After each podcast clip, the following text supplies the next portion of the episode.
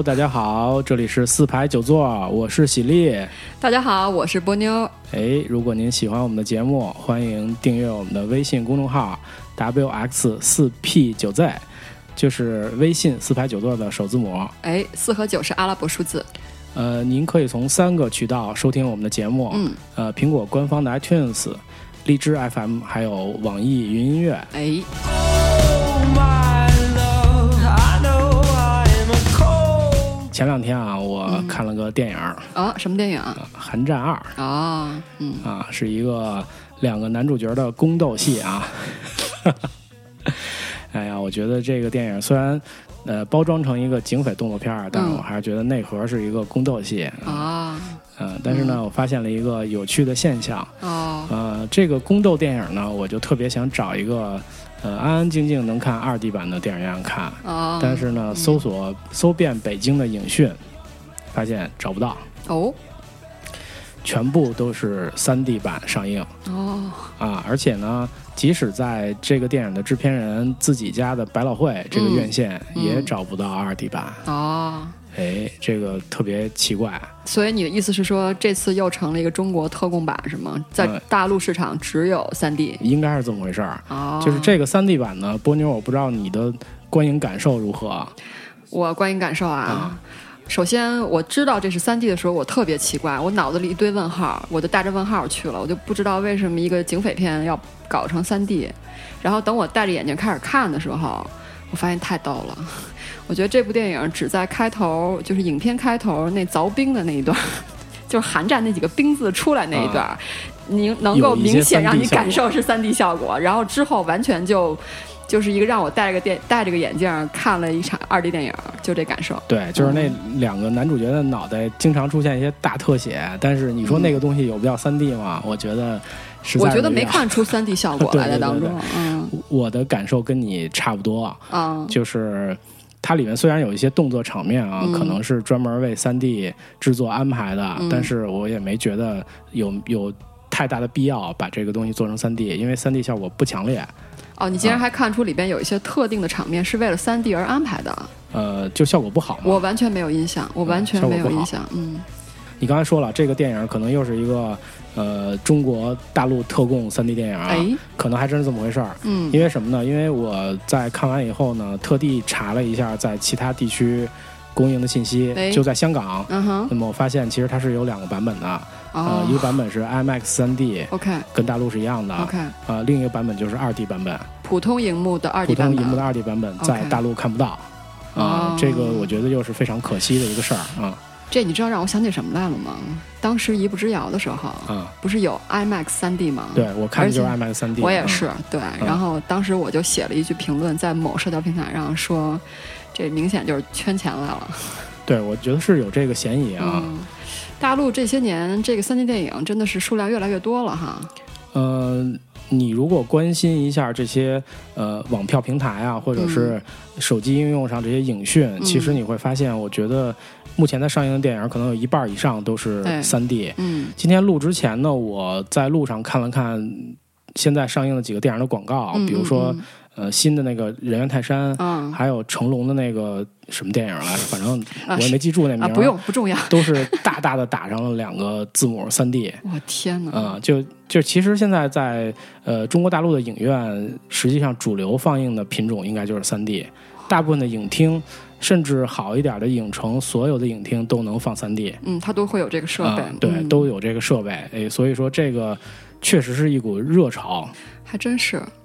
呃，不过大陆的这种热潮的现象，其实不是独立国家的一个现象，我觉得它也受到一些其他国家的影响，对吧？呃，嗯大陆的这个三 D 电影热潮，呃，我们在查到的资料里面显示啊，应该是从两千零八年，嗯呃，有一个电影叫《地心历险记二》，嗯嗯嗯啊，在大陆上映的时候，就在大陆掀起了一个观看三 D 电影热潮。嗯只是呢，那会儿呃，大陆的三 D 的银幕还没有那么多哎。啊，但是依然它赚到了钱。嗯。呃，在世界范围内，其实三 D 电影不是什么新鲜的事儿。哎，还真是。啊，不是什么新鲜的事儿。嗯。呃，应该可以追溯到呃电影诞生的早期。嗯。啊，一九零几年的时候，其实嗯。就已经有三 D 的这种实验。哦，因为在就是一九零零年以前，三 D 这种呃观看的这个技术和原理啊，基本上已经被一些当时的科学家探索出来了。哦，呃，在三 D 这个电影应用的时候，在早期就有人在做实验，但是没有成功，或者说影响不大。哦，对，真正呃你，说是卢米埃尔是吗？呃你刚才说的挺对的，我觉得其实那会儿的人分不清楚二 D 和三 D，对，对他们来说，呃当时只要有影像活动，就已经非常震撼，惊天地泣鬼神了。对对对，呃，然后在二三十年代呢，因为经济比较萧条，所以嗯娱乐反而引起了大家这种兴趣。嗯那么三 D 嗯就是一个很好的一个载体和噱头哈。所以在二二年的时候呢，有一部叫《爱情力量》的呃故事片儿上映了，这个应该是呃第一部呃三 D 的故事片儿。嗯。啊、黑白的应该是、红绿立体模式啊，不过，我想在那个时间段，其实三 D 本身的技术和设备还没有发展的成熟，所以我想可能也只是昙花一现的一个阶段而已。对对对，嗯那会儿其实呃，主要还是看一看新鲜刺激的噱头，嗯没什么实质的意义。嗯商业上可能也没有太多的成功的案例。OK，呃，真正技术发展实际上是到了四五十年代。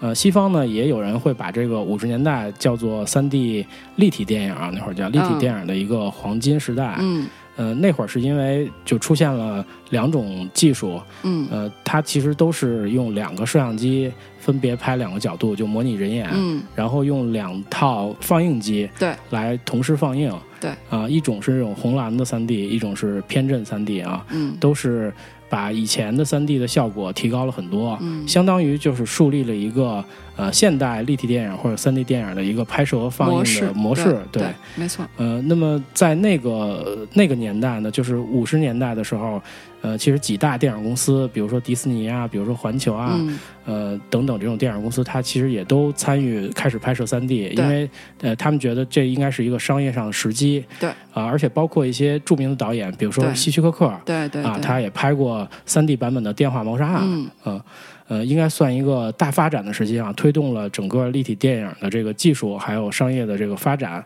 呃，但是呢，在呃五十年代的时候，嗯呃，迅速这个三 D 电影又在一个黄金时代以后衰落了啊，嗯因为第一个是观众发现它这个。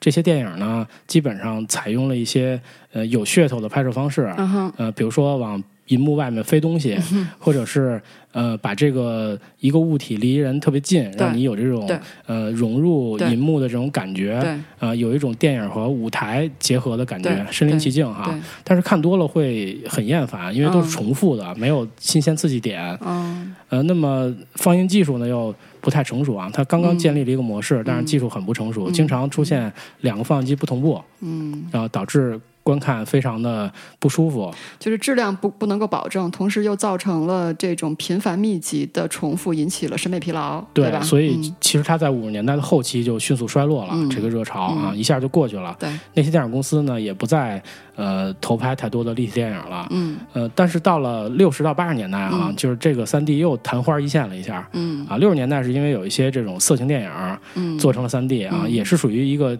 更新鲜刺激的东西。对，呃，但是呢，这个东西也不免出现重复的现象，所以大家也很快厌烦了。对，呃，八十年代以后呢，就是一些呃好的这种动作片儿续集，或者是把动作片儿直接做成三 D 版，比如说嗯《大白鲨》第三集。嗯嗯嗯啊，赚到了一些钱，嗯啊，票房特别高，所以又是昙花一现，出现了一些这种立体电影。但是呢，由于没有什么新花样，还是没有新花样，嗯，迅速又衰落了。就是在内容上可能没有实现一部分的，没有实现突破吧，没有实现突破，只是一形式个纯粹的技术上的东西。形式上其实也没太多突破，嗯我觉得只是把一些卖座动作片改成三 D，、或者说续集拍成三 D 而已 OK 啊，就是这样。OK，呃，真正我们呃比较能感知到的，或者说呃跟中国的这个三 D 热潮比较有关系的，哎那还是到呃两千零四年以后了。对对，呃，就是因为 IMAX 它开始参与三 D 的拍摄和放映的时候啊，那么整个推动了这个三 D 电影这个在全球热潮的产生，对，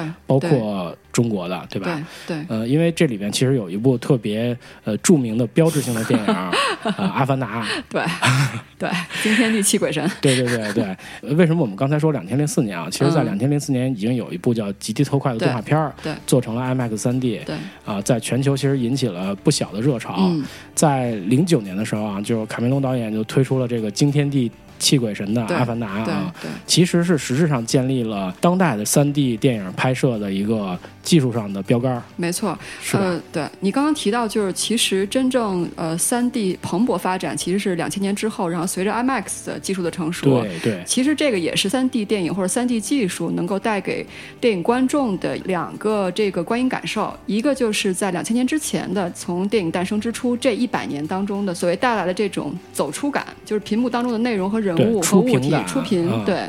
然后随着 IMAX 的这个成熟之后呢，带给电影观众另外一个感受就是进入感，对沉浸感。对。呃，因为就是我们在梳理这个历史线条的时候啊，就发现确实是这样。就在 IMAX 参与这个 3D 电影拍摄和放映以前呢，这些 3D 的商业电影还有 3D 的实验，主要是对呃刚才我们说的就是这种出屏感，或者是一些呃挑逗观众的噱头哈，就是它其实对故事情节呃没有更多的帮助，只是在一些场面专门为 3D 而设计，然后让你在里边看见一些呃新鲜刺激的镜头。对啊，获得一些与二 D 电影不太相同的感受对，啊，就等于你进电影院是为了求一个刺激，嗯，但是刺激多了，自然也就审美疲劳了。对，呃，但是在 IMAX 参与呃 3D 电影拍摄以后，嗯特别是卡梅隆导演的《阿凡达》出现的时候，对。就是我自己在看的时候有一个特别深刻的感受，嗯，就是因为 IMAX 它是一个巨大银幕的观影环境，对，而且呢，如果你戴上那种 IMAX 那种大的 3D 眼镜，嗯，它会有一种强烈的沉浸感。对，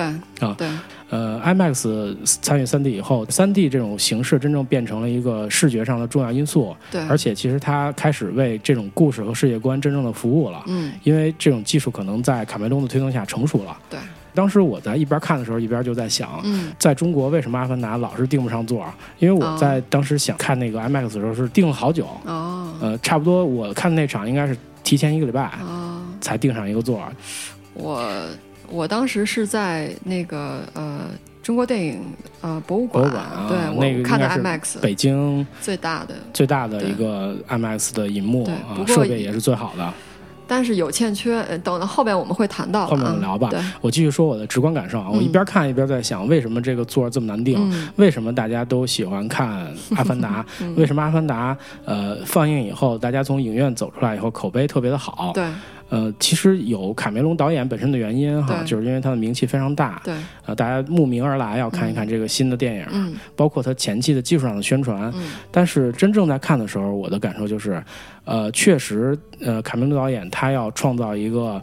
呃，《阿凡达》的一个新的世界观，哎呃，让你要通过 3D IMAX 的形式融入这个世界。对那么，我觉得他真正做到了。对是的这个是我觉得在两千零四年以后，IMAX 参与 3D 的拍摄放映的时候一个最大的突破。是的呃，比以前的这些所谓的立体电影、嗯有了一个巨大的技术上的进步。对呃，咱们再说说中国方面吧。嗯就世界上的这个热潮在零四年以后开始了哈。嗯呃，中国其实，在立体电影的拍摄呢，并不是太落后。嗯其实从六十年代，我们也拍过一些呃立体电影，嗯比如说六二年我们拍了一个《魔术师的奇遇》，嗯哼呃，然后在八十年代呢，又陆续拍了像《欢欢笑笑》啊，《快乐的动物园》儿》、嗯呃，《倩女阿平》《侠女十三妹》等等这些立体电影啊。嗯当时我们没有三 D 这个概念，嗯我记得都是叫立体电影。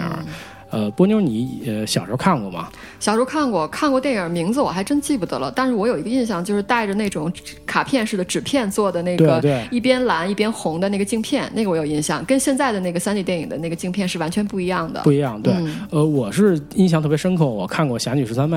哦，呃，对，呃呃，眼镜的那个感觉跟你一样，就是一个挺破的，我觉得是就是跟那一次性的纸片，对对对对，然后上面那个那个眼镜的那个中间那红蓝片儿还是不平的那种，哎，就特别薄。特别简陋的，嗯，但是看的时候还是有深刻的印象，很新鲜啊就是对那种新鲜刺激，就是上面一有武打场面就对着你这个发拳抡脚，然后要不然就拿个 飞刀，对，冲着人就来了。嗯，呃，甚至有时候你还想躲一下，是吧？它当然那个立体的效果还挺逼真的。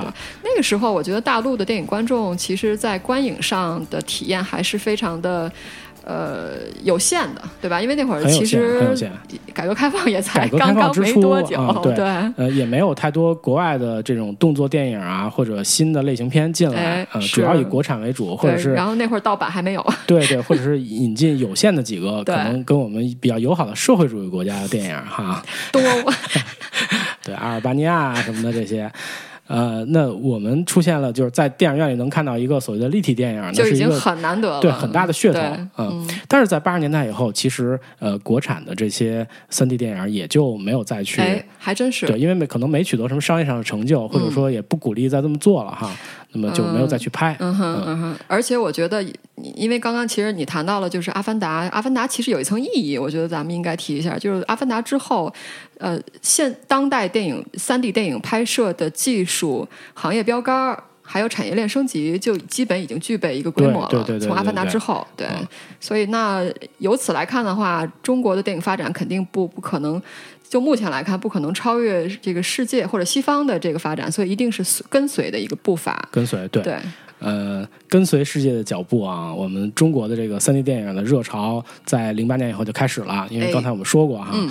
在零八年的时候，中国电影的这个银幕三 D 电影的银幕规模其实比较小，可能不到一百块儿。嗯呃，数据显示啊，根据保守的估算啊，在二零一五年年底的时候，中国的呃可以放映三 D 的银幕已经达到两万两千块儿以上。哦，啊。哎，为什么突然在这个这个呃播放硬件硬配套硬件上有这么蓬勃的发展啊？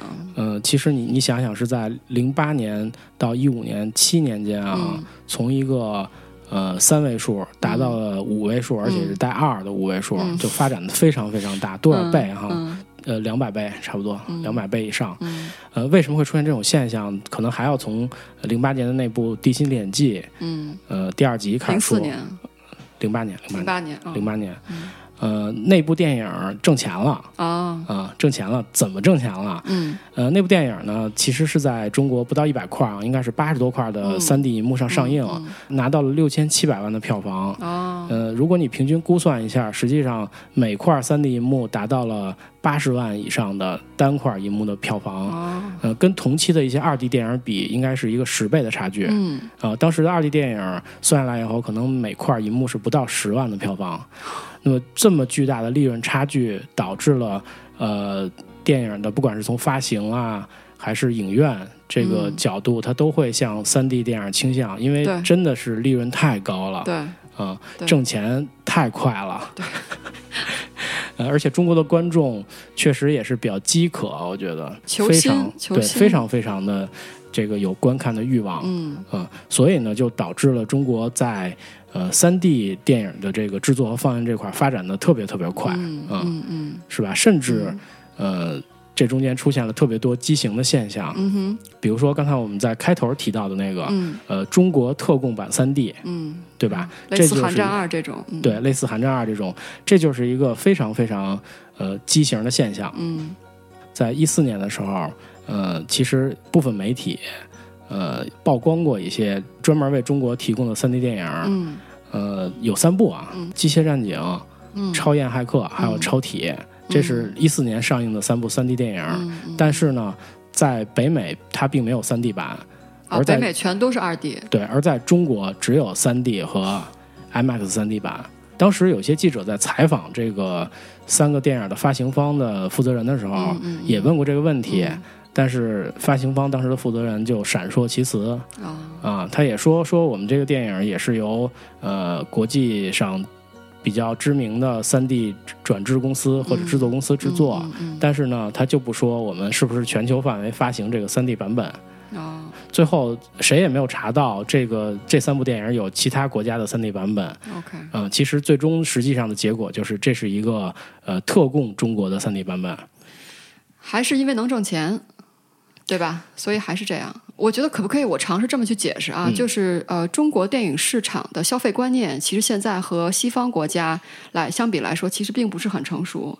大部分的电影观众，他们呃进入电影院去选择一场一场电影的话，对他们来说是还是看一些宣电影宣发的一些噱头，比如说他们他们看到了说，哎，这个是三 D，或者是这个有一些什么大牌，对他们来说，这个就可以足以够决定哪他们去购买哪一场电影的这个电影票。没错，中国电影观众的这个消费心理相当的不成熟。对，啊真正像呃，就是一些成熟的消费者，他真正在看电影之前，他去了解当时上映的这几部电影哪些好，哪些坏，然后我比较喜欢看哪一类，我再去买这个电影票。这一类人群相对还是来还还是比较少的。呃，其实这种这种方式，这种消费的心态不成熟和消费的方式，也就导致了后面整个产业上的一个畸形，制度利益上的畸形。对，再加上商人、电影商人看到了三 D 电影在中国的呃，一个是受到受到相当多的一个电影观众的接受，还有一个就是它在中国的盈利盈利率这么高，所以就其实就是两个因素。导致了三 D 电影最后在中国电影市场占到这么大的一个比率。这么大比率，对，对。因为呃有数据显示，其实欧美啊，包括日本，嗯。在这个三 D 影院的这个呃三 D 银幕的规模上，嗯其实比中国要小得多。嗯。呃，虽然他们的整个总的银幕数可能比中国要大，特别是嗯。北美啊，现目前还比中国大，但是中国应该很快就能赶上，就差几千块了现在。嗯呃，但是在欧美和日本应该只占到百分之二三十吧，三 D 的这个放映的银幕，还有大量的是二 D 的。嗯呃，但是在中国，刚才我们看到数据，保守估计已经到百分之七十了。嗯嗯呃，所以这个跟之前的这种所谓的消费观念和呃发行制作方对利益的追逐是分不开的。发行制作方呢，特别是影院，他非常愿意放三 D 的电影。哎我们刚才说了，就是在排片的时候，只要排三 D 的，观众就会选择三 D。嗯那么，如果是我是电影院的话，那我就嗯别拍二 D 了，嗯对吧？我我把所有的厅都可以改成三 D 放映，对，那么我就全拍成三 D。这样的话，利润普遍能上浮多少个点？因为我查的资料，其实三 D 电影即使在我们现在呃网票渠道这么多，然后它可以打折的情况下，也至少比二 D 要多百分之五百分之五的那个利润。对呃，一般的渠道可能更多，对甚至达到百分之五十。对，嗯，如果全拍成三 D，那利润就明显的要高一块儿。而且呢，呃，我国政府其实对国产的这个三 D 电影，对呃三 D 电影的上映，还有就是制作三 D 和剧目电影的上映发行，都是有补贴的。这个事儿其实我之前也不知道，我查资料以后才发现，哦，原来那个政府其实在背后也在推动这个三 D 电影的这个发展。对对，它是根据票房的不同，啊一个阶梯性的补贴。啊啊，可能是五千万到一亿一个档、啊，是两两到三亿或者多少多少亿一个档，应该是分三档，嗯最高据说能拿到一千万的这个补贴奖励。哦那么，嗯，我们在查资料的时候又看了一些业内人士的访谈，嗯呃，大概像有些电影呢，它本身不是3 D 版，但是它如果转一个3 D 呢，在国内花不了多少钱，哦。大概可能花个五六五六百万的样子。哦，那么它如果票房上能通过3 D 的放映能炒高，嗯。那它这个拿到了补贴以后，有可能嗯。3 D 转制的钱就等于、呃没有了，这个成本被抵消掉了。呃，谈到这件事儿，我觉得其实咱们可以把这个整个这个三 D 电影的产业链，咱们稍微稍微粗略的说捋啊对捋一下。首先，我觉得是最初的就是设备供应商。既然三 D 电影的市场需求这么大，设备供应商肯定是愿意去做这个事儿，可以挣钱。还有一个就是电影制作方，嗯，整个制作团队，制作团队当中有一些是纯制作团队，就是只是收制作费用；还有一类是参与票房分成的。那么不管是哪个类型，它都是可以从三 D 电影当中去收去获利的，所以自然他们也也高兴。再往下就是发行方，那发行方在电影当中是其实挣大挣最大钱的一头，渠道是最厉害的。对渠道为王嘛，所以他们也很高兴，影院那更高兴。对所以在这个产业链上，这几大巨头都高兴的话，那也就难怪他们会众口缄默一致的对大陆市场提供大陆仅有的三 D 版。对，呃，不光是大陆仅有的3 D 版，就是还有其他的现象，嗯就是我们说的，呃，由于各方面的因素，包括政府的补贴，那么我们国产的一些电影也非常热衷于把本身是2 D 嗯，转成3 D。哎，比如说我们开头说的《寒战》，嗯，其实它并不是一个真正3 D 拍摄的电影，哎。它是一个由3 D 呃转制技术转制的对3 D 电影。哎，谈到这儿，我们要不要稍微说一下，就是所谓三 D 电影的一些分类啊，对吧？呃，一个是胶片类，一个是呃数就是字类。说一些呃解释一下对稍微说一下3 D 拍摄和转制的问题对啊。对对，嗯，在早期的3 D 电影，所谓的三 D 电影、立体电影，其实它都是真正拍摄的。对。到了数码时代呢，那个胶片的成本可以忽略不计了。对。那依然还有这种数字拍摄三 D 电影。对，呃，转制的问题，其实呃，胶片拍摄转三 D 这事儿一直都有。嗯呃，因为胶片拍摄首首先他要想转三 D 的时候，他要转数字，对对吧？对，他要这个做花大量的时间和对，金做钱。做胶片扫描，然后把它转成数字，对然后再用呃一定的这种呃分离技术，嗯把它转成两眼两个不同的对微有微小差别的视角对，做成这种三 D。对，呃，数字的也同样，就是数字嗯拍摄的也可以通过这种转三 D 转制的技术，嗯，转成三 D 电影来放映。寒战就是数字拍数字拍摄后期转制的三 D，对吧？寒战二，寒战，我想想，寒战应该是这样，寒战应该是就是不是数字拍摄，我不知道，我真不知道。嗯嗯，呃，寒战应该不是三 D 摄影机拍摄，嗯就是后期转制它就是一个后期转制的电影，后期转制我觉得它肯定不是胶片拍的，那个画质不像是胶片的。其实对于这个呃刚才要说的这个中国三 D 热潮，其实我们要主要说一说转制的问题。嗯呃，因为除了中国特供版三 D 以外啊，嗯。还有好多的这个我们刚才说的国产的电影，嗯。包括其他的电影，它不是真三 D 拍摄的，它是通过转制技术来转制的。嗯在这个中国上映的很多呃三 D 电影，我们大家都会有这种。不好的观影感受，哦。就是我们在节目最开头说的，说这个完全没有什么三 D 效果，嗯，比如像寒战二这种嗯，嗯。你只能看到字幕有三 D 效果，就是摘了眼镜，我发现哎，字幕是虚的，画面还可以，能够看清楚，是吧？有有有这种现象，嗯。那为什么？呃，就是因为它呃可能转制的不太好，嗯。呃转制的这个比较匆忙啊，或者比较粗糙，就会出现这种现象。嗯嗯呃就是一个挣快钱嘛，就是为了圈钱才做的一个转制。就是我们刚才说的，因为他想拿政府补贴，或者他想赚那个三 D 放映更高的票房和利润，对，那么他找一个廉价的这种公司，然后用很低的成本，比如说五六百万，对，然后就把这片快速的转制，快速转制，对。然后放到电影院去放映。对，嗯，呃，这块儿呢，其实又牵扯到一个问题，嗯。呃，因为在呃舆论里啊，普遍有这么一个说法，就是真三 D 和伪三 D 的说法。嗯，呃，其实就是刚才我们说的所谓的这个舆论的所谓的真三 D，说的就是拍摄三 D，对三 D 摄影机拍摄，对呃，这叫真三 D。对然后转制的这种呢，叫做伪三 D 伪 3D 啊。对，呃，而且普遍的舆论上会说呢，真三 D 就是好的，哎，然后伪三 D 呢就不如真三 D 对好，。这也是我们今天这个节目要破的一个题。对这个标准到底对不对？嗯呃，显然可能是不太对的。嗯嗯，因为因为在从我的理解来讲，其实、呃，三 D 电影它没有真伪之分啊、哦，只有好坏之分。嗯为什么这么说呢？是因为我到现在其实还没有接触到一部完全的所谓的真三 D 拍摄的，就是从现代这个两两千零四年以后啊，这种哦呃三 D 电影，其实我还没有看到一部完全三 D 拍摄的电影，就是呃所谓的真三 D。其实是不成立的。现在所有的三 D 拍摄的电影也都会经过一些后期的转制加工嗯和加工，嗯它不是所有的镜头都用三 D 摄影机拍摄，哦，包括不是每一帧镜头不是不吧是，包括《哦阿凡。达》在内都是这样，呃，那个派呢？少年派呢？也一样，也一样哈嗯它它要经过，就是它的部分镜头要经过后期的转制，哦而不是哦真正的都用摄影机去拍摄。哦即使他用摄影哦机拍摄的画面，在后期也要进行加工。呃，所既然所有的三 D 其实它都要经过后期的加工，嗯那么只有加工的好和加工的不好之说。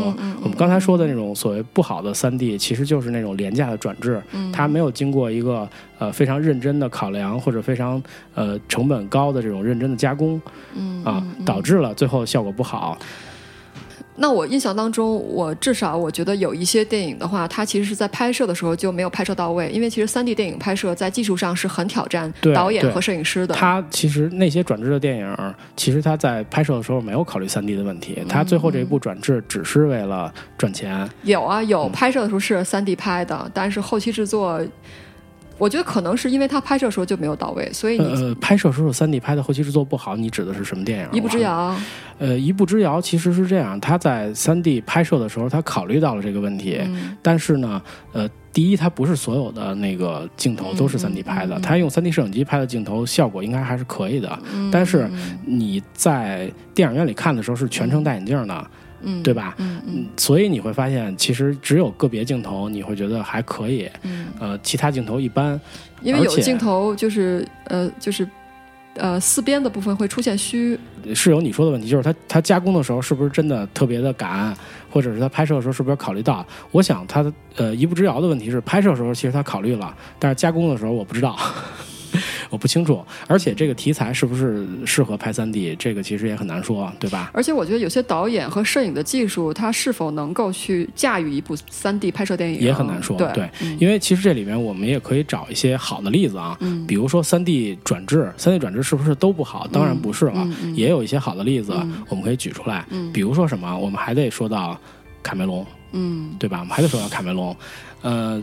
这个例子其实就是《泰坦尼克》三 D，对啊，《泰坦尼克》三 D 在呃二零一二年的时候在中国上映啊，对，拿到了特别高的票房，嗯拿到了近十亿的票房。就是要挣钱嘛。对，人家在美国才拿到五千七百万以上的票房，但是在中国实际上拿了一点四二亿美元的票房，就是按现在的汇率折算啊，将近十亿的人民币的票房。那么它的转制成本是多少呢？一千八百万美元，嗯，呃，但是也相当高了，不是个很低的数字。作为转制来讲，算高了。对对，呃，它是一个什么样的电影？它是一个纯转制的电影。它呃，泰坦尼克拍的时候没有任何的三 D 的摄胶片转数字，数字二 D 对转三，D，它是一个纯转制的电影。那么它其实，在全世界雇佣了三百个艺术家，嗯然后一共花费了七十五万个小时，嗯呃，花了一千八百美元转这个电影，嗯，相当的认真对，啊，相当认真。那么为什么？他会花这么高的成本，然后花这么长时间，因为真正的三 D 转制，其实它呃要有好多的控制过程。嗯。呃，你一个二 D 的电影，其实在景深上是比较有限的，嗯。就是我们所谓的前景后景的差别，对吧？但三 D 电影的时候，我就要先去呃把这个景深重新的进行调整，对。包括做一些对于人眼的适配，对，不能宽，也不能窄，嗯。因为窄了没有立体感，嗯。宽了呢，你看的时间长就会有很大的问题，很疲劳或者不适应，或者晕或者重影。嗯还有呢，就是你要把这些画面里的元素进行很多的调整，嗯，要符合真正三 D 的规律或者导演的意图。对，像《泰坦尼克》里，它就有好多这样的，呃，很多人物重叠在同一个银幕里，嗯但是呢，你要在转三 D 的时候，把这些人物分离开，区分出前景，区分出背景，然后位置可能还要挪动。就是要有保持好合理的透视和合理的比例。没错，那么就要需要这些呃艺术家或者说工程师对，对这些已经拍好的画面进行重新的呃三 D 建模也好，然后抠像也好，一帧一帧的来。嗯嗯，他要把每一帧都做处理，所以花费的时间非常非常长。对，我觉得这是一个非常认真的做三 D 转制的这么一个例子。嗯虽然它花费成本很高，但是最后挣的钱也非常多。对就是就是我觉得卡梅隆导演一向的这个做法就是高举高打、高投入，但是高产出。对他就是卡梅隆是一个特别对自己的作品有要求的一个人，对质量非常有要求。即使是一个纯转制的这么一个电影，也做得非常的好。所以其实这个也佐证了我们刚刚说的后期转制三 D 其实不是一个简单的工作，不是简单的工作，也不是一个仓促的事儿。嗯、对，如果像呃有些在在中国放映的三 D 电影，就用五六百万，然后很很短的周期去转制的话，它不可能做到以上的几点啊、对，它可能只能匆匆的对画面做一些角度不同的处理。嗯，那么我们在我们看来，就好像只有字幕做了处理一样。你知道吗？我我曾经在那个，我当时也是去那个中国电影呃博物馆，然后看的那个看了一部三 D，而且就是 IMAX 三 D，是那个《爱丽丝梦游仙境一》还是 IMAX 三 D，IMAX 三 D，、嗯。对，然后它，我觉得当时它应该是胶片后转的，后转的三 D，它因为它肯定不是原原始三 D，然后而且呃看着颗粒比颗粒感很强，我觉得应该它是胶片转的，然后那个三 D 简直粗陋到像皮影戏一样，哦就是你可以明显看到分层，即使 IMAX 也那么差是吗？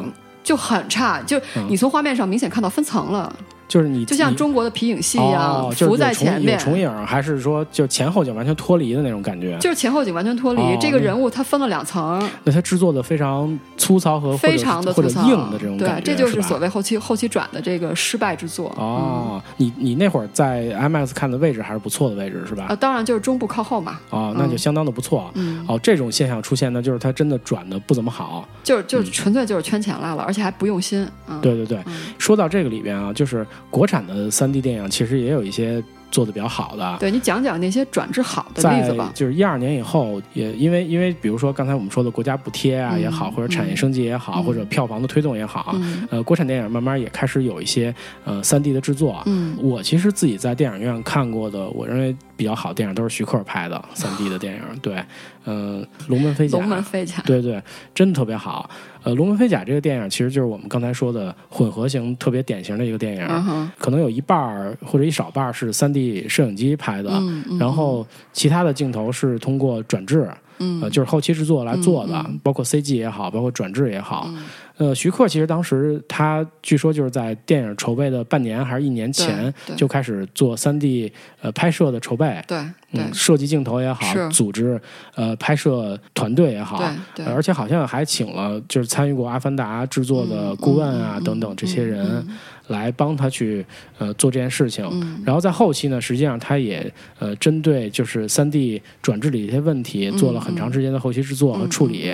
嗯。所以最后在呃 IMAX 3 D 这个银幕上呈现的效果，我觉得就特别的好。嗯嗯、明显的看出来有很多的镜头是专门为三 D 去设计的。嗯。真正的做到了有沉浸感的感觉啊。嗯嗯我当时看那个徐克这部就是《龙门飞甲》的一些幕后的那个信息的时候，它里边也提到了，就是呃。电影当中，其实他本来计划某一些场景，他是用3 D 去拍摄的，但是后来发现，呃，这些场景用3 D 的拍摄呈现不出很好的质量，所以他最后就进行了调整。对对对，所以其实这个话题也引申出来，我们应该聊的一件事儿，就是虽然中国的呃电影市场被三 D 雄霸这么大一块市场份额，而且消费者确实也对三 D 的电影的类型有一些趋之若鹜了，已经是这个趋势很明显了。没错。那么是不是说？就真的是人傻钱多，就真的是只要是三 D 就都是好电影。我觉得嗯这个答案肯定是否定的。哎就首先说人傻钱多这事儿啊，呃，人傻钱多这个东西，我觉得早期肯定是这样。就早期因为、嗯怎么说呢，就是消费者还是有一个消费趋势的问题，嗯，而有一个且就是新鲜感。对新鲜感，中国的观众，而且他呃对这个东西确实是比较推崇，嗯，呃而且中国的市场非常大啊，对它也是一个渐进的过程。哎，可能是从一些比较大中城市的影院，然后波及到二三四线城市的影院，对呃，这么一个过程。对就是在大中型城市市场饱和以后，可能还还能往下推，对，对吧？这么一个过程，但是不可能永远是这样，嗯。嗯，不能永远市场也会成熟，消费者的这个眼睛也会越来越心明对心心明眼亮。没错，嗯特别是听了我们这期节目以后，我们后面要呃呃跟大家聊一聊怎么选这个三 D 电影的观看的影院、影厅啊什么的哈。三 D 在告诉在啊，对在在我们披露这个怎么选择之前，我就咱们俩要稍微说一下，就是什么样的电影其实适合做三 D 的，因为因为你刚刚其实已经说了，其实不是说所有电影三 D 都好，或者所有三 D 电影都好，对吧？对，呃，我是觉得一般的像这种，比如说科幻动作大片啊，嗯嗯。然后呃场面激烈的体育电影啊，嗯。以这个动作或者场景为主打的这些电影，嗯。比较容易做成三 D 的，观众也比较容易接受，因为嗯。其实你看的就是那个氛围，嗯。看的就是那个特效的设计啊，对或者三 D 的这种感觉，对呃，甚至于你想在科幻片里创造一个新鲜的世界观。对。那么，三 D 带给观众的沉浸感，正好能帮助你推进这个故事。对，但是呢，还有很多，比如说，嗯、像一般的现实主义题材的电影啊，嗯或者是所谓的爱情片啊，啊或者是偏文艺一点的电影啊，啊，还有甚至一些呃针对呃低幼龄儿童的动画片，这也适合三 D 吗？不太适合三 D，、啊，同意，都不太适合三 D。同意，对，因为中国市场其实也有一个现象，就是有好多的动画片也是三 D 版，甚至针对低龄观众的动画片儿，他也会做 3D。嗯，但其实小孩儿进了电影院以后，戴着 3D 眼镜儿是非常不舒服的。而且这个对于小对于孩子的这个眼睛的生理发育是从健康角度是不好的。对对对，嗯，呃，所以为了利益把这些片子做成三 D，我觉得就有点黑心了特，别不好。对嗯对，对，很多电影都不适合，包括我们这期最开始说的《寒战二》这种宫斗戏啊，就文戏比较多、武戏比较少的这种电影，我也不认为它适合呃三 D，本来它也没什么三 D 效果，对吧？对啊，。呃，基本上我我跟你总结其实是一样的。我觉得就是首先三 D 这个技术的出现，它是一个视效类的一个取向。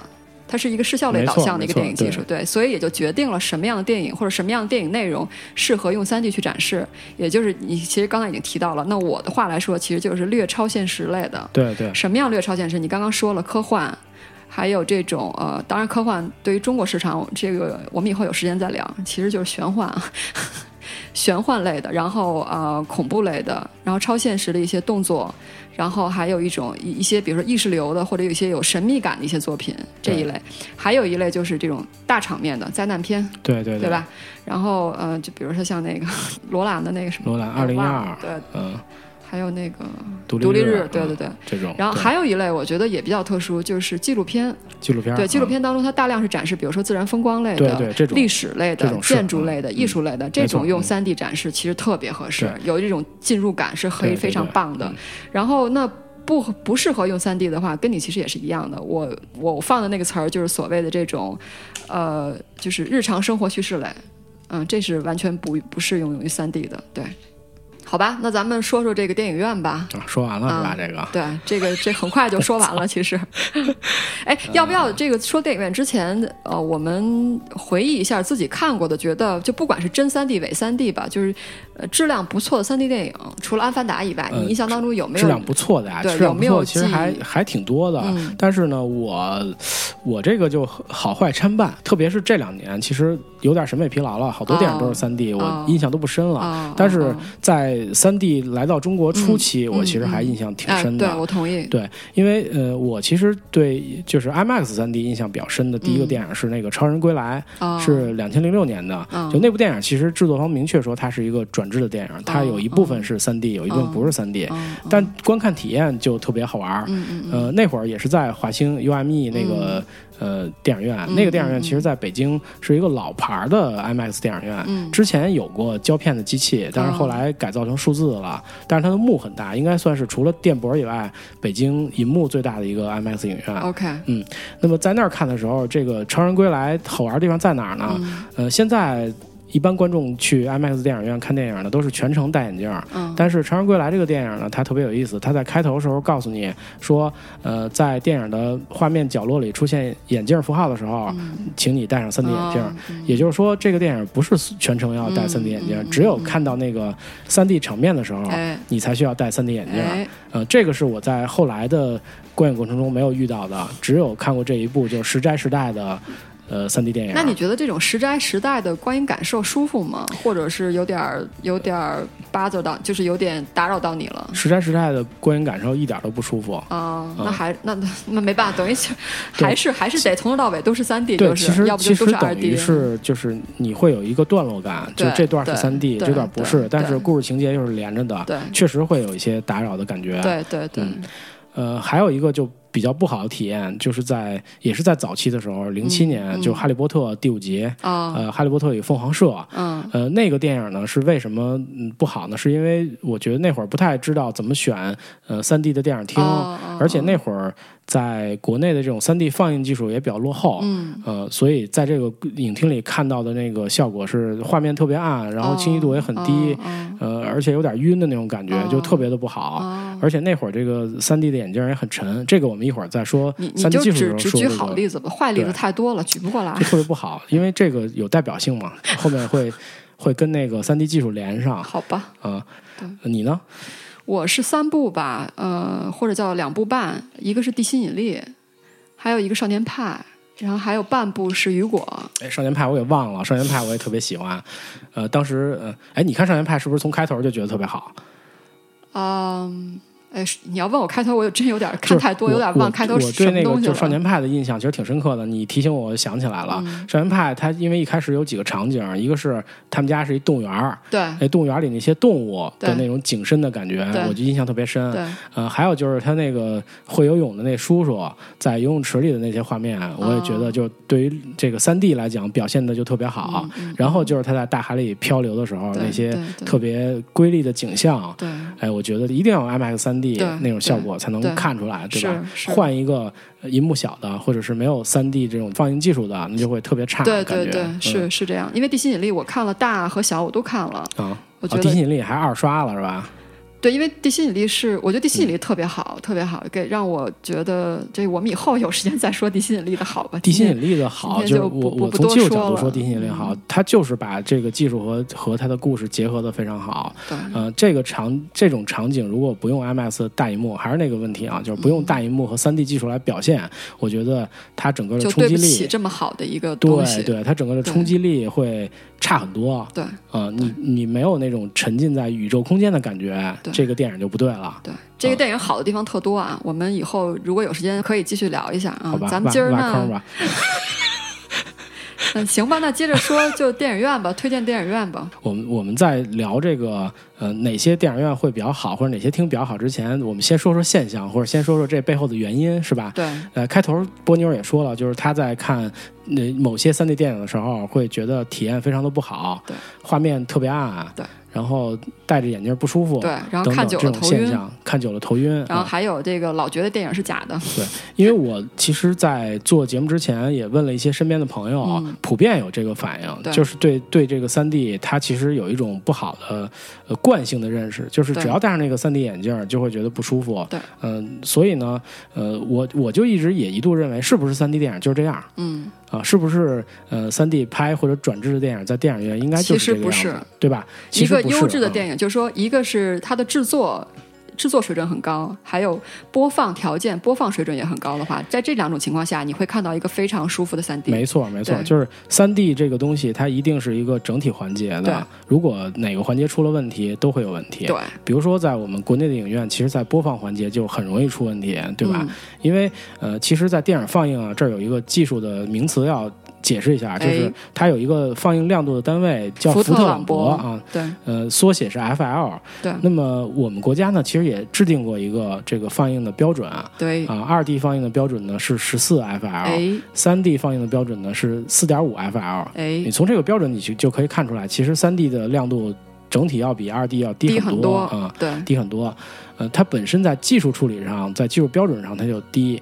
那么，呃，真正我们在放映看到的，是不是能达到这个技术标准呢？对，其实不然啊。嗯，就是我们在国内能看到的这个三 D 的放映，平均据说啊，只能达到三 FL，、哦就是说比我们国家这个标准还要制定的，这个标准还要低，那你可想而知，嗯你看的这个东西放出来，它本身就特别暗，这就是影院良心哈。对，它本身就没达到人家拍的时候要求的标准。对你刚才谈到那个十四 FL，这个是二 D 的一个标准，其实十四 FL 本身也是最适合人眼的人眼一视个亮度对一个亮度，对对。对所以其实就是这个就看影院影院商家良心了哈。对，因为这个所谓的放映亮度低啊，其实都是跟影院的节省成本这一块有关系啊，节电、呃不是节电，省电真泡，真是钱啊，就是当然了。因，为因为现在我们普遍用的这个三 D 放映机用的是一种氙灯，呃，嗯。这个氙灯它寿命比较有限，一般是千小时左右，嗯。而且它有一个特点，就是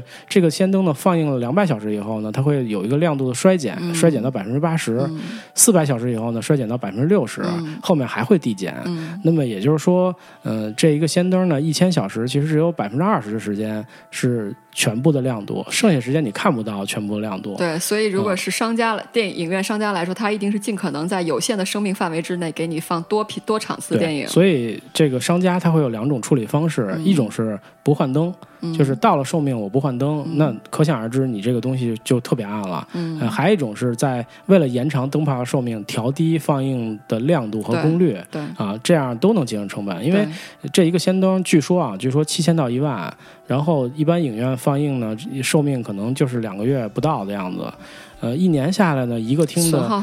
氙灯加上零部件儿加上更换的人工成本，可能要达到十万啊，这是就是从业内的一些资料嗯得到的这个数据。嗯那么，如果它能把这个氙灯的寿命延长一些，嗯那可能每年能呃节省几十万的这种成本。对对于影院来说，确实是不可忽视的一块儿。对，所以就是我们中国观众，其实，在影院里看到的好多 3D 电影，并不是它本身拍的不够好，嗯，并不是它本身拍的画面特别昏暗，本身是因为放映的原因。对就国际上的一些导演，其实也一直在呼吁中国的这个电影院要执行放映标准，因为其实我们国家定的这个放映标准并不高本身就低的4.5，本身 FL 并不高对嗯像呃国际著名的这个三 D 电影的放映设备提供的公司 Real D，、他们倡导的标准是六 FL，嗯要比这个四点五 FL 要高。那么其实我们下面就可以稍微聊一下，到底什么样的这个呃电影院会比较好，我哎们怎么选这些电影厅哈。嗯波妞，你在看的时候有没有关注过三 D 眼镜是什么样子的？呃，有有关注过啊，有关注过，就是你你戴过什么样的三 D 眼镜呢？呃，小的时候很小的时候戴过，就是咱们刚才说的那个蓝红或者绿红的，对对对。然后呃，基本上长大之后再看的就都是同色眼镜了，就是一个正常的一个塑料的框架，然后中间有镜片，镜片的质量也比以前那种红绿红蓝的要好一些，呃，你觉得那眼镜沉吗？就是现在戴的眼镜不沉不沉，不因为它是塑料的，对，不沉。OK OK，沉那你其实戴的某一种类的眼镜，嗯呃，我其实在这儿呃先先想说说，就是关于三 D 放映技术啊，嗯就是因为这跟眼镜的类型有直接的关系。嗯基本上现在我们在呃如今的电影院里嗯。看不到红蓝眼镜了，嗯，呃，那个呃早期的立体技术基本上已经被淘汰了，对，呃只有就是杜比公司它有一个三 D 技术，嗯。呃，用的是这种呃跟早期的原理差不多的方式，但是它已经把这个技术整个改进过了就是亮度什么都很够可能还会有带一些颜色的那种眼镜出现。哦。但是我在北京但它不会其实是左眼右眼不一样的不会颜色，嗯，但是我在北京其实没有看到过，就是没有去看过杜比三 D 的电影院哦。的电影。嗯我我们其实现在比较常见的有几种，嗯、早期呢，就是我刚才为什么要说呃《哈利波特与凤凰社》这个电影，嗯那其实就是呃三 D 技术放映技术中一种，那个叫主动式三 D，，OK，它的那个眼镜是一个快门式眼镜，就是那个眼镜。嗯，我不知道你戴过没有？嗯你你从你描述来看，应该没戴过。那眼镜特别特别沉，然后嗯需要充电，里边带那种电池。哇塞，我肯定没有用过哈，它的它原理是什么呀？它原理是说，就好像你左右眼不停的那个间歇的眨眼一样，然后看到不同的画面，两个画面是通过这个快门不不停的闪动让你去看，哦只是它只是它闪的特别快，你的眼睛意识不到。哎，现在还有还有影院在用这样呃，现在应该没有了，已经被淘汰了它那个公司叫 Xpand，呃，嗯现在这个快门式的可能主要用于电视有一些比如说三星、索尼的哦三 D 电视会用到这种主动式眼镜。哦它的那个好处是啥呀？好处是电影院可以用原来的银幕放这个电影，哦只要改造哦放映机，哦。而且呃整个改造成本、升级成本比较低，嗯只是眼镜贵。就是我看那个《哈利波特》，就是因为这个，就是戴、哦。就这种技术放映加那个眼镜，弄得我实在是非常难受。啊所以我以后就注意到，就是尽量回避这种技术的哦。电影院。哦。当然，现在现在来说，其实在至少在北京，我再没有看到这种电影。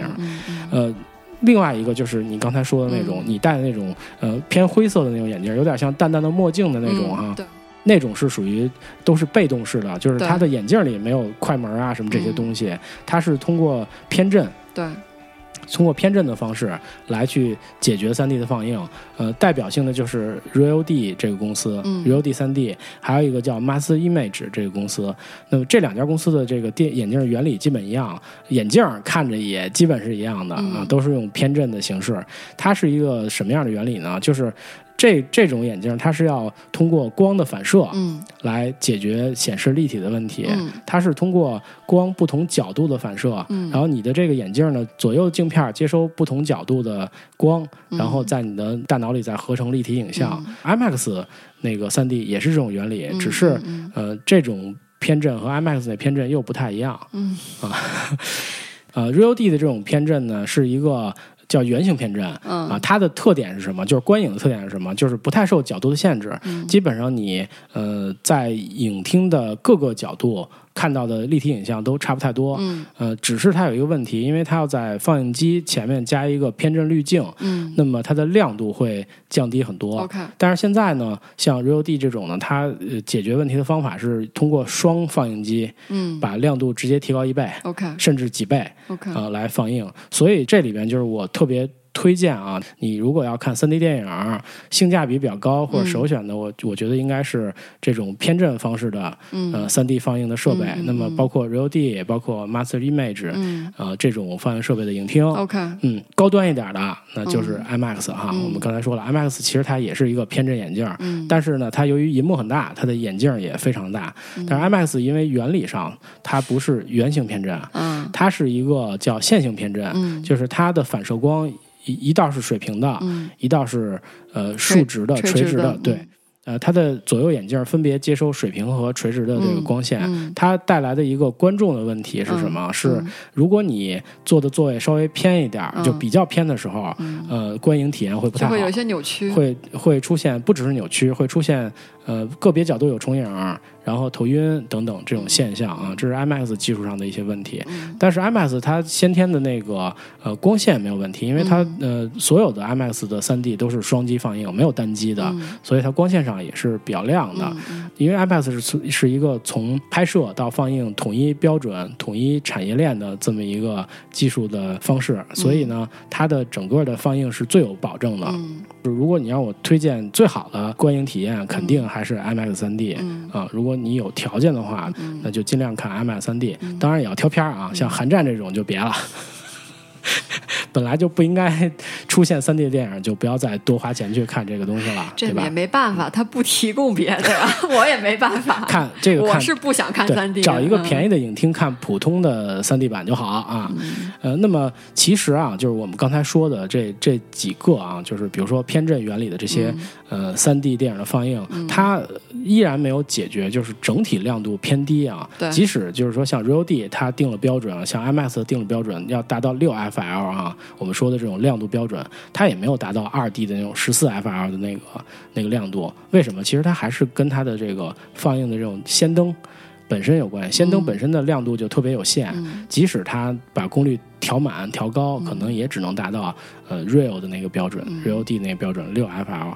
那么还有一些新的技术，就是像杜比、像 Real，还有像呃 IMAX，它都在呃这两年推出了一些新技术，叫激光投影技术。嗯呃，这个投影技术不管单机、双机都能解决这个亮度问题。嗯呃，查到资料里面显示数据，呃，激光投影技术能把整个 3D 银幕的亮度提高到十四 FL 到三十一 FL，、啊，那非常棒了，就非常非常高。嗯对，就即使你戴上眼镜看，也能看到一个非常好的亮度的电影。那这种技术现在有得到普及吗？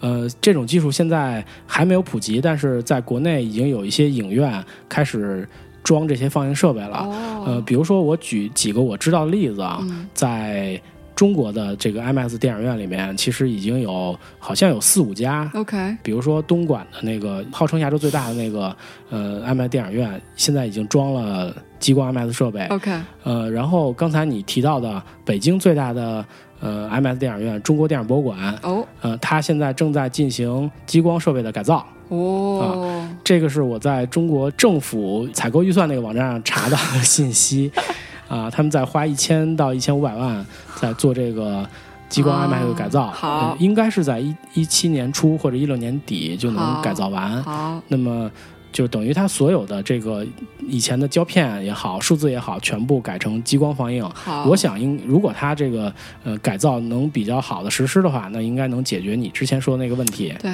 对对，那么杜比的影院，实际上我查的就是北京的那个五棵松那个成龙要来，现在在做杜比电影院的改造。哦，嗯，杜比这个影院可能跟 IMAX 稍有区别啊，嗯它用的技术叫呃杜比 Vision，叫杜比世界这个技术。嗯呃，它在 3D 放映上其实呃用的也是那个杜比的放映机，就激光放映机，嗯亮度非常高。嗯呃，它可能主要的强项还在于音响，因为杜比它起家是一个做音响的公司，对它是呃杜比世界这个技术搭配杜比全景声对啊、全景声通俗的说就是在之前的这种四周围的环绕声的基础上加了一个脑袋顶上的音箱，对啊，也就是说你如果在电影里看到了下雨的场景，就真的是来自头顶。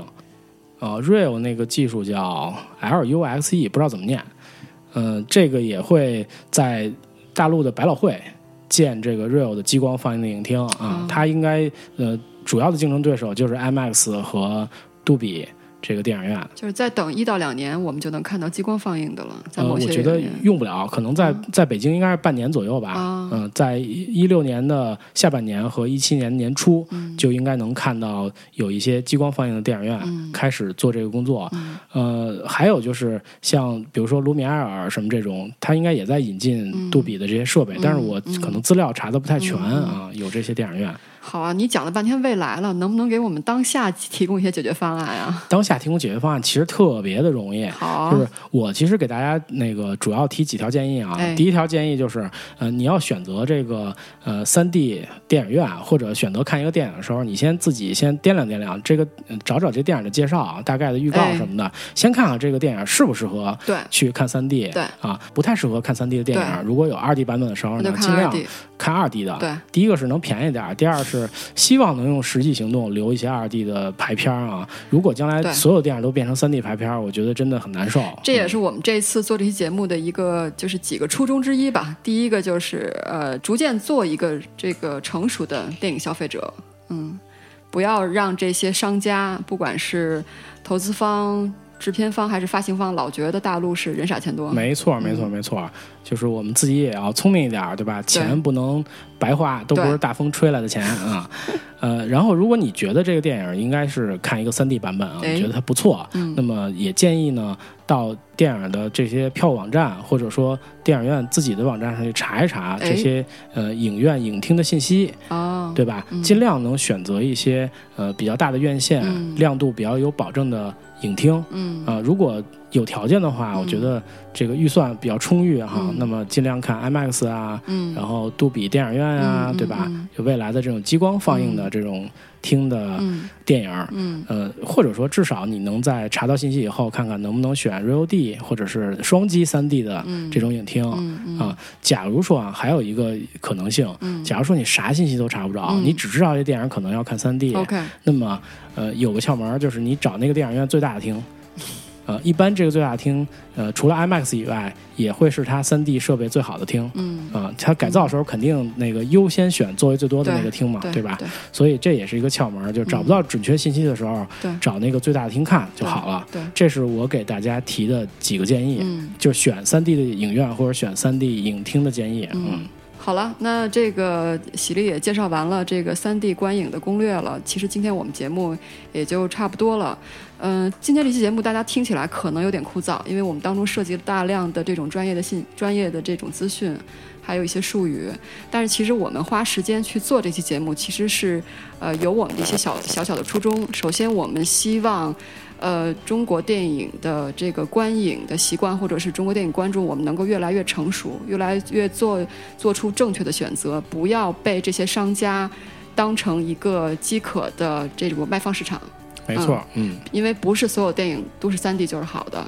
嗯，然后大陆也也我们也没那么傻，我们也不是有钱没地方花，嗯还有，我们也希望能够揭露一些就是观影背后的一些呃小小的窍门儿，以及产业链这种现在 大陆电影市场产业链形成的商家众口一致的缄默。我们希望能揭露一些背后的这些东西，最终其实就是希望能够大家在未来观影当中能有一个更好的感受，同时能够做出形成一个消费者进行选择的一个电影市场。对这个所谓的这产业链缄默，我觉得就非常的可怕啊，嗯因为这个我们刚才聊啊，就是电影的这种成本增增加啊，或者说收入的增加，都是呃从上游到下游，然后嗯通过这种技术的呃革新、技术的革命哈。但是嗯、你知道之前的呃无声到有声，嗯黑白到彩色、嗯是吧？嗯普通银幕到宽银幕，这是巨大的技术革新。对，三 D 是不是这个是个未知数？嗯嗯，其实我就觉得三 D 其实没有达到这种真正嗯技术革命的这么一个程度，对，但是呢，呃，上游的这些制作商啊、设备生产商、发行商，他想把这个技术产业革命的成本转嫁到观众身上，对。其实这真的是一个，我觉得是灰色链条在里边儿，对，特别是在中国的市场特别是很突出特别是有急功近利的味道。呃有挣快钱的需求。对对对，所以我觉得就是希望呃朋友们能明辨这里面的一些问题，对嗯，在选择自己观看的这个电影，或者选择自己观看的影院环境的时候，对。能有一个比较明智的选择。对嗯，我们也希望在若干年之后能够出现，如果以后再有一个韩战 N 的话，不要再出现大陆市场只提供 IMAX 3D 版本。对这个商家和发行商他也不敢这么去做，他能够提供一些2 D 的普通版本，能够让我们去做选择。对，我们也希望就是适合 2D 的电影，我们要用 2D 去放映；对那么适合 3D 电影，我们才看 3D 版。对，而这些事情其实要始于我们每一个电影观众。嗯，哦这个不是商家他愿意去做的事儿。OK，嗯哎，这个咱们这期节目其实得罪一群一帮这个圈内大佬啊，我觉得。我觉得无所谓。不是，我觉得立场必须得是这样，就是我们要站站在观众角度立场来聊这件事儿。嗯对，当然是啊这样，当然是这样。这就是我们的特色啊。行，那咱们这期就差不多了。好吧，那么我们下期再见。嗯，嗯，拜拜。拜拜。